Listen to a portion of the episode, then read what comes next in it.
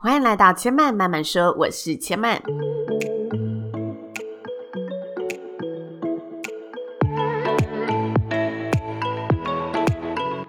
目前频道在 iTunes Store、Spotify、Google Podcast 都听得到。喜欢的朋友欢迎帮千嫚订阅并留言评论，让更多人可以认识千嫚慢慢说喽。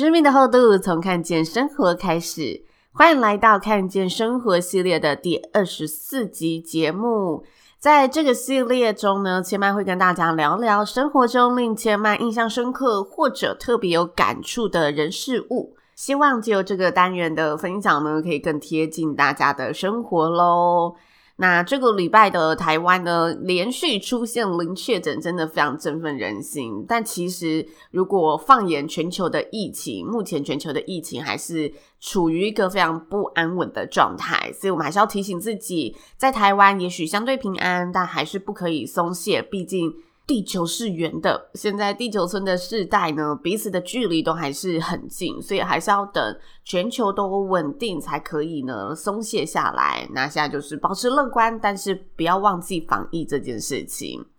那通常看见生活的单元呢，是前满整个礼拜最可以呢。放轻松，跟大家好好聊聊天的单元，因为其他单元都是比较资讯传递类的，像是时事观点的分享，或者是嗯说书单元的，都是需要先准备一下、整理一下，然后跟大家再进而聊我的一些想法观点。那这个系列的单元就是很轻松来聊聊我们生活中遇到的人事物。但最近呢，因为千嫚的生活真的趋近平淡，由于疫情，工作减少。几乎都是乖乖待在家里居多，所以这周千嫚要录看见生活之前，竟然出现头一次脑袋空空的感觉。这时候真的要提醒自己不忘初衷，因为生活真的有各式各样的事情。那千嫚本身做这个单元，就是希望可以让有在听这个频道的朋友，对生活多一点点的一些打开五感的一个体验，因为生活上的。每件小事其实都可以有很多的激发你想法或者激发你不同一面的一个元素存在。那千嫚也希望可以自在的跟大家分享生活的种种，精彩也是生活，平淡也是生活。我们总不可能每天都有什么难忘的大事，但天天一定都会有那一两件令我们印象深刻的平凡小事。所以今天的看见生活呢，千嫚决定来跟大家聊聊最近呢，千嫚觉得自己人生又突破的一件超丢脸的事情。其实我是个非常不得闲的人，所以闲下来我就会开始想，诶，我还可以去做些什么，去尝试些什么。那最近我又开始烦恼自己还可以再多做些什么。在这同时呢，没错，我又打开了一零四，然后没错的没错，我又去面试了。如果有在听这几集啊，看见生活系列的单元，大家一定在想，嗯，怎么又去面试了？千嫚在此就是厚颜无耻的大声说，没错，千嫚最近就是疯狂的面试，因为我真的好希望有更多的机会可以去接触主持的更多领域，所以呢，只要我一闲下来，我就会开始找有没有什么更多主持的机会。那这阵子我很幸运看到许多寻找主持人的需求，所以我就决定一定要投履历去试试看。那千嫚这一周唯一外出的行程，除了买饭买菜那阵之外，千嫚就是去面试。必须说啊，近几次的面试当中，今天千嫚要跟大家分享的面试心情，是这几次面试中千嫚觉得让千嫚心跳加速，整个人都快虚脱的感觉，是挑战程度最高的一个面试过程。所以千嫚决定好好来跟大家分享一下。千嫚面试的职缺呢，是某个制作公司的网络节目主持人。其实千嫚最近观察到，越来越多电视节目的制作公司加入了 YouTube 的频道。他们不是把节目放在 YouTube 而已，而是真的打算开立一个新的频道，用他们原有的那一些资源，就有点像一日系列。其实他们原本就是用他们电视的规格来做网络节目的感觉。现在前面发现，很多制作公司开始做这一部分的规划安排，那千曼其实这一次面试结束之后，对于自己的把握度是非常低的，因为整个面试过程呢，事后千曼回想起来，真的觉得自己好丢脸。面试开始非常的正常，他要你自我介绍，那通常这类型的。面试自我介绍通常都需要至少三分钟，所以前面就准备了三分钟的一个自我介绍内容。那他们问一些问题之后呢，就突然拿出了一个袋子，里面呢有一只超复古吹风机跟一个新型吹风机。然后他就说：“诶，接下来呢要麻烦你介绍这两个物品，你可以有趣，可以理性，可以感性，无厘头都可以。然后给你十分钟的时间准备，接下来就看你怎么表现。”好的，接下来呢，千曼就依照吹风机的外形啊、功能发想了一番，然后呃加了一些自己自创的一些对句啊、亮点啊，希望让整体的介绍可以有一两个记忆深刻的点。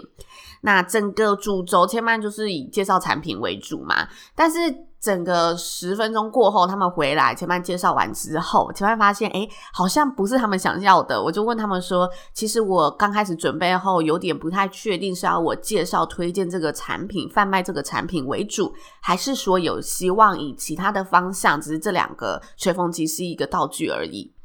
那很明显，他们介绍了一番，就说他们希望是别的方向，他们并没有要卖任何东西。那他们是说他们不希望受限，就是面试者的任何发想空间，所以刚刚没有说的这么完整。但他们希望看到的是有故事性、更跳脱、什么都可以扯的方式呈现，同时也是用你的方式呈现。接着他就问我说：“你想再来一次吗？”前面听到这一句话，眼睛整个为之一亮，灯，竟然有面试者愿意给我第二次机会。但同时呢，我心里也是非常紧张的，因为我当下从他那一段叙述的话，我可以感受到他要寻找的主持人风格，可能跟我的风格比较不一样。他希望的是更可能趋近现在。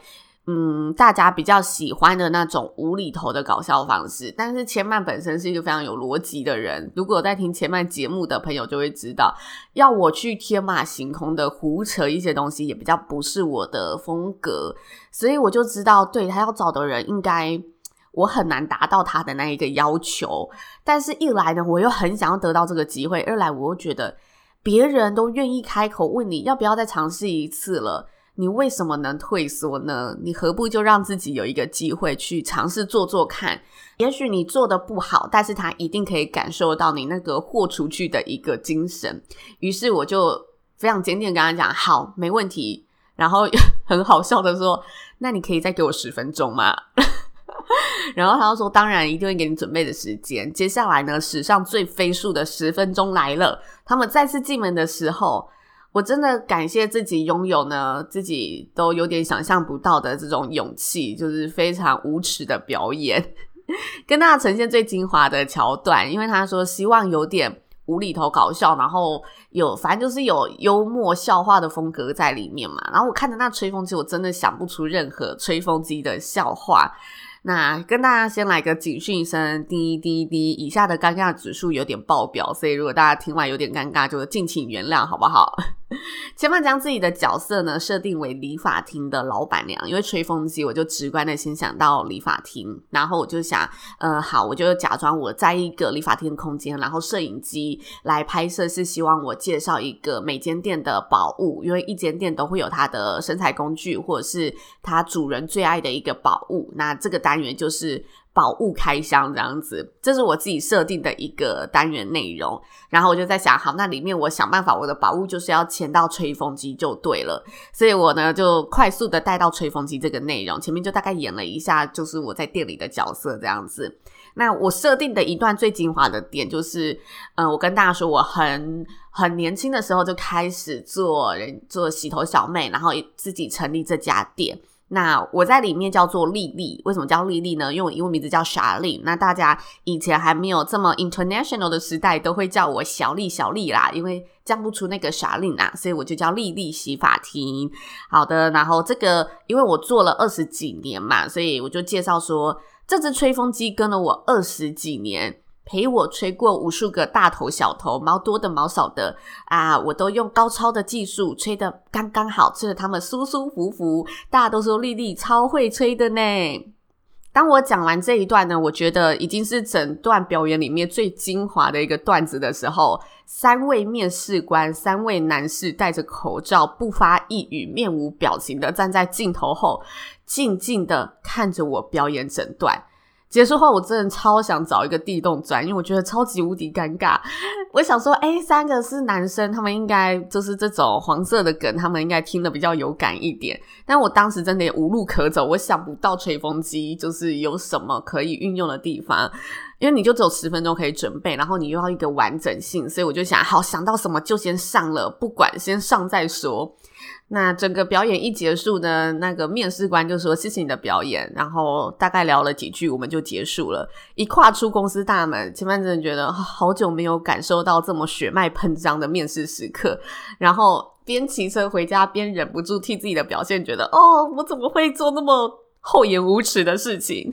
那真的是前半就是有点脱开包袱的一个表演，因为毕竟在三个面试都是男生的面前，然后一个。女生大开黄腔，我觉得我的尺度还没有到这么的开。我觉得重点是那个不是我的风格。如果真的是跟朋友之间稍微聊个天，我觉得还 OK。但如果要在镜头面前去表现这一面，那一定不是我擅长的事情。但是。人总要有突破嘛，因为他当下就说他要的就是比较有趣一点的风格了，所以你总不能再像我原本的，就是讲一些呃比较产品系列的东西啊，比较可能大家都想象得到的一些东西，你一定要融入自己的一些创意在里面。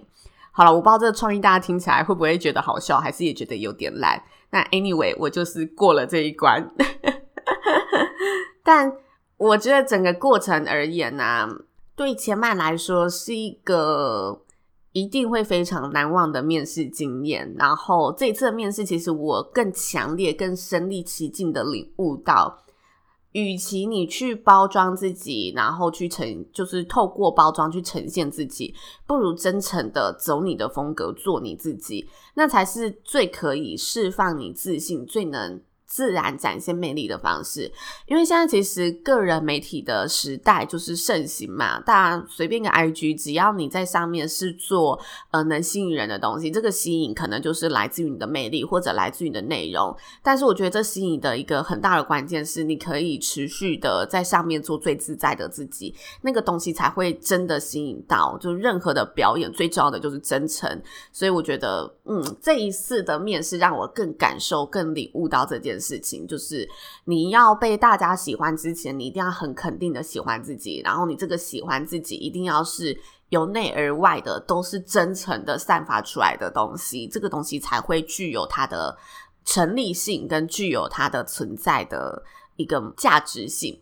而且这个价值是无可取代的价值。所以在这一次的面试后，千曼其实又更珍惜 Podcast 这个平台空间，因为在这个。嗯，平台空间上，千曼做的节目内容呈现的自己，真的都是千曼觉得非常符合现实生活中的自己。尤其在这个系列单元中，因为这个系列是真的跟大家直接分享我的生活、我的想法，所以千曼这时候就会觉得哦，非常自在。即使讲错了一两个字，千曼也觉得哦，没有关系。但千曼在录这节目之后，都会觉得很有能量，因为我真的是在做我自己。个性的事情，做我自己觉得非常值得跟大家呈现的自己，